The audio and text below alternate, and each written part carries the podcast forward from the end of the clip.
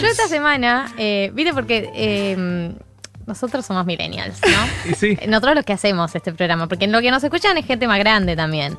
Pero yo personalmente no vi la carrera deportiva Maradona. Obviamente sé lo del Napoli, sé Boca, porque soy de Boca. Boquita. Sé eh, Aquita, sé la selección, pero sé como los greatest hits, hits, a la piba hablaba muy mal. Sé como los momentos altos, pero el otro día vi un documental, porque bueno, estábamos en esta y vi el documental de, de la era Napoli, eh, uno de los últimos que salió, que me Mm. recomendaron. Eh, y eh, vi que, por ejemplo, en el Barcelona le fue mal. O sea, es verdad que tuvo una enfermedad y después lo rompieron, pero como yo uno asume que Diego Maradona va al Barcelona, El la bigote, rompió. Claro. Eh, y no fue así. Entonces, esta semana estábamos hablando con Andrés Schimmelman, columnista satélite, que ya no voy a dudar más, columnista satélite de este programa. y le dije, para mí, hablemos de la carrera deporti- deportista porque... mm, Deportiva. No estoy pudiendo hablar, gente. No estoy pudiendo hablar. Que alguien siga. Seguí, Sí. Martín. No, es que la carrera deportiva o deportista, como quieran decirlo ustedes, es muy importante. La y por eso tenemos a Andy. Hola, Andy, ¿cómo estás? ¿Qué haces, Marto? ¿Todo bien? ¿Todo bien, Eh, vos? bueno, saludo también para, para Gali y para María. Gali no puede Eh, hablar. Para mí siempre. Así que, Yo me voy para a mí mantener siempre- el silencio. Para mí siempre nada, es, es un placer eh, hablar con, con todos ustedes. Eh, Obviamente que en este caso es un poco por una causa bastante tristona, eh, pero bueno, vamos a hablar de, de la carrera futbolística de- de- del Diego, que, que la verdad que es... No, no, hay, no hay adjetivos para, para calificarla, pero sí vamos a arrancar, si les parece, por el principio eh, y por eh, Cebollitas, que eh, quizás lo Yo conozcan. eh, pensé que era un producto de Cris Morena. Yo lo Claro, pensé, o sea, yo tuve claro. como, pero pregunta Andy, Cris Morena, ¿se inspiró en Maradona? Exactamente, sí, sí. sí. ¿Posta? ¿Ves? Sí, Esta claro. es información nueva. Esto es todo nuevo. es información nueva. Que me Claro, juzguen claro. toda la gente más grande que yo. Yo no lo sabía esto. Como la serie, Walter. la serie Cebollita, para quien no sepa, la serie Cebollita, me mediados de los porque no sabía 90, de Walter si no me equivoco, eh, basada en el primer club organizado Enloquezco. del cual participó Maradona, que es Cebollitas. En realidad, Cebollitas era la clase del 60 de Argentinos Juniors, el club donde eh, se probó por primera vez y debutó eh, Diego Armando Maradona. A los nueve años formó este, este club Cebollitas que por una regla de la, de la AFA, de la Asociación del Fútbol Argentino, no se podía fichar oficialmente a jugadores menores de 14. Entonces, toda esta, esta camada desde el 60 creó, este, le pusieron, el, técnico le puso este nombre, Cebollitas, para competir en los distintos torneos. Eh, y la verdad que, obviamente hay muy pocas imágenes, pero quienes pudieron ver y, dar cuenta de ese equipo hablan de que eh, lo que hacía eh, Diego ya a esa edad era impresionante. Cuenta la ¿y leyenda que, salían que el equipo... Como cebollita subcampeón. No, eso, eso, esa fue una, ori- eh, una idea original de, de Chris. Cris, Cris, eso fue. Por eso la anotó en Sadaic eso. Porque De en hecho- segundos, si no, no cobraba. De hecho, lo que iba a decir es que cuenta la leyenda que este equipo tiene o tuvo un invicto de 136 partidos. O sea, no, no perdía nunca, básicamente. Eh, Diego, bueno, hace su, su primera aparición ahí en, en Cebollitas y termina debutando oficialmente el 20 de octubre del 76 con la camiseta de Argentinos, con la camiseta 16, a 10 días de cumplir 16 años. Bien. En argentinos, esto quizás es cierto que no lo sepan. Mucha gente que, como decía Gali antes, eh, lo tiene más a- al Diego, obviamente, de la selección o del Napoli y de Boca. Pero lo de Maradona en argentinos, ya en el profesionalismo, eh, es impresionante. O sea, Maradona, que no era goleador, no era número 9, fue goleador de cinco torneos consecutivos de la primera división argentina, del 78 al 80. En total, en argentinos jugó 166 partidos y hizo 116 goles, que es más o menos 7 goles cada 10 partidos. No sé si dimensionan. O sea, cinco torneos seguidos siendo el mejor del torneo. Claro. Es No, no, o sea, Menos mal que lo aclaraste porque no había entendido. No, con lo de los números yo estaba la señora del meme. ¿Qué?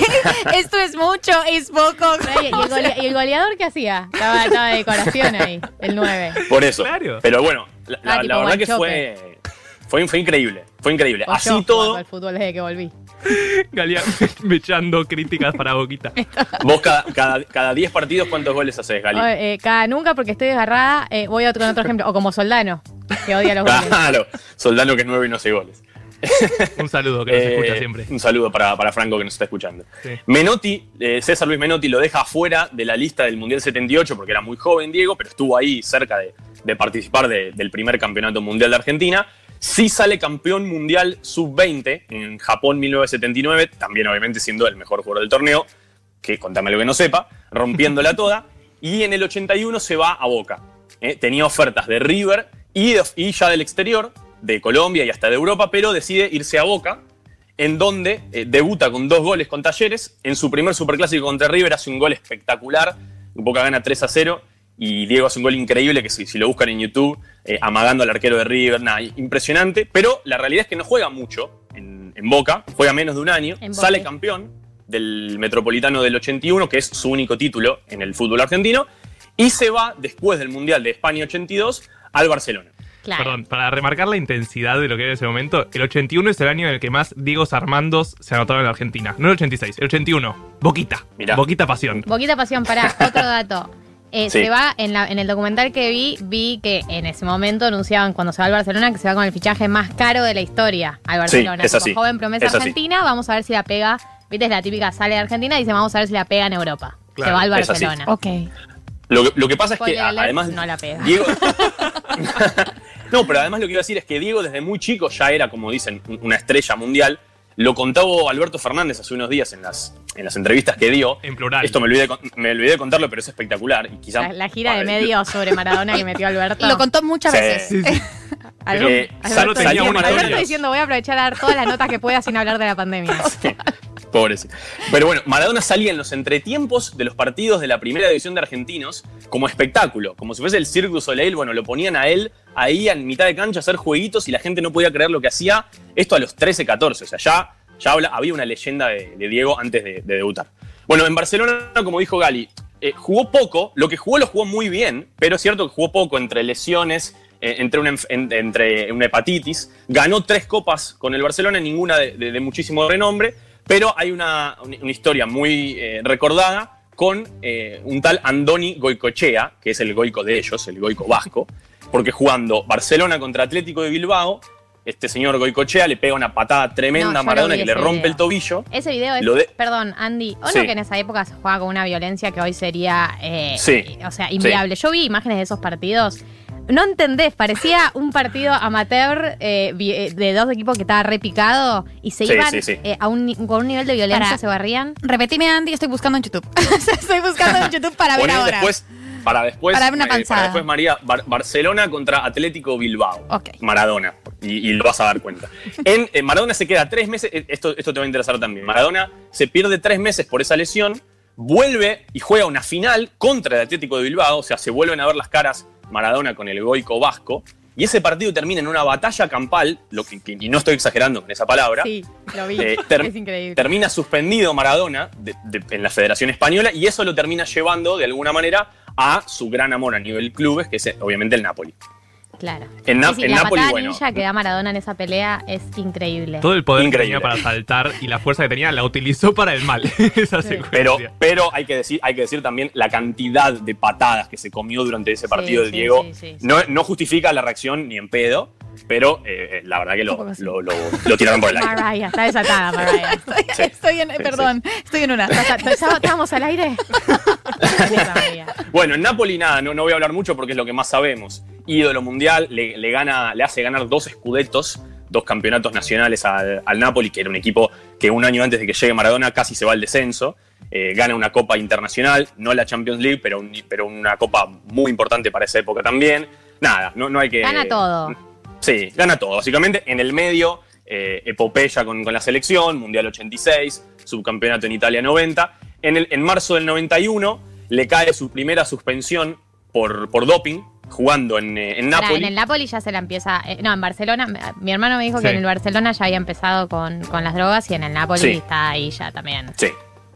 Sí, hay, hay medio. A ver, como siempre, alrededor de Diego hay como historias y subhistorias y demás. Hay quienes dicen que medio que se la, se la tenían jurada después de haber salido subcampeón y haber eliminado a Italia en el mundial, por eso le cae el doping. Eh, hay, hay muchísimas versiones, nadie va a saber la verdad. La cuestión es que le queda suspendido por 15 meses, Maradona en el 91, vuelve a Argentina en ese periodo y a mediados del 92 recae inesperadamente en el Sevilla, en el club español, que no, no- no estaba en el radar de un jugador tan famoso como Maradona, pero ¿qué pasa? En el Sevilla dirigía Carlos Salvador Vilardo.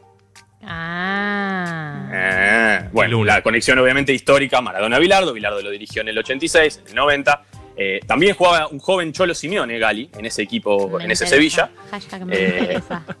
Sí, increíble ese Sevilla que, en el cual Maradona juega menos de 30 partidos, pero convivieron Bilardo, Maradona y, y el Cholo. Hermoso. Vuelve a- al país después del 92. También muchísimas ofertas. Se habló de una vuelta con argentinos. Estuvo a horas de firmar en San Lorenzo, pero termina recayendo en Newells a fines del 93, donde juega solamente cinco partidos, pero obviamente deja una marca espectacular en, en- en Rosario. Eh, juega cinco partidos sin hacer goles. Después, sin club, hace su preparación para el Mundial del 94, Estados Unidos 94, en donde Maradona no había jugado ningún partido en la Copa América del 93, que Argentina gana, ningún partido en las eliminatorias camino al Mundial 94, pero como Argentina estaba eh, a punto de quedarse afuera de ese Mundial, de hecho tiene que jugar el repechaje contra Australia, Coco Basile, el técnico, lo llama a Diego de la nada Argentina obviamente clasifica a ese mundial. El Diego se prepara, hace una preparación individual espectacular, de, la cual hay imágenes que les ¿Era recomiendo que la vayan a ver también. Signorini? ¿Era que ¿Cómo? está con Signorini? Eh, con el profe Signorini, exactamente, pero además en una quinta, con? Dalmi, con Janine andando en, en un, karting, de golf. Espectacular. Son, son imágenes que, que hacen muy bien al alma. Y bueno, en el Mundial del 94, como me imagino sabrán, Argentina arranca muy bien.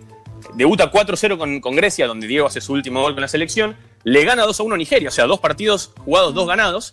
Y en ese partido con Nigeria se lo lleva de la mano la, la falsa enfermera, que no era enfermera, al control del doping y le da el doping positivo y le cortan las piernas en lo que sería su último partido con, con la selección argentina. Dolor país. Dolor Pero país, después había bueno. sido porque él estaba con un preparador físico? ¿Era por drogas o era porque estaba con un preparador físico que le había dado no sé qué?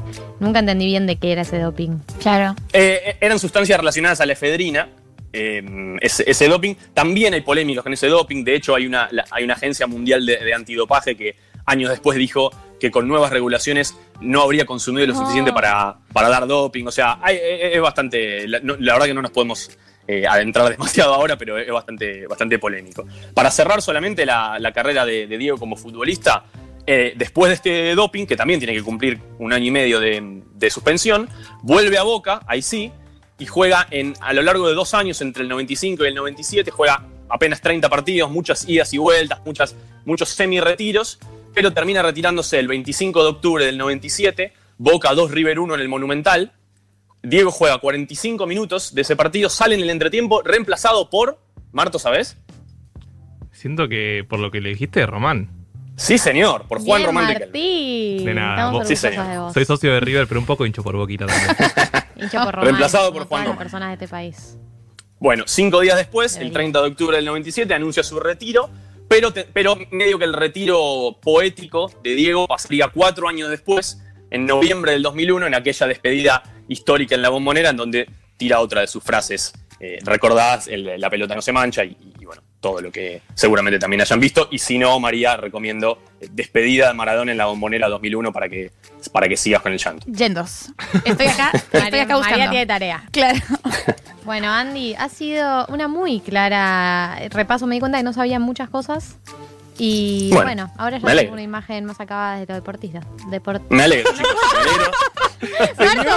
La palabra está Ahora cancelada. Gali está muy contenta, yo la traduzco, porque sabe mucho más de lo deportivo, la vida deportiva. Claro. La vida deportista. La deportisto. Tengo de una pregunta Maradona, estética. Todo eso junto.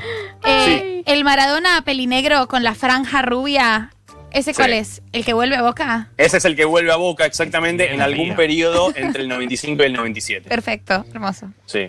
Bueno. Andy, gracias por tu participación. Nos vemos en tu próxima columna satélite. Me encanta, me encanta el mote. Muchas gracias, chicos. Los quiero. Besitos. Besito. Chau, chau.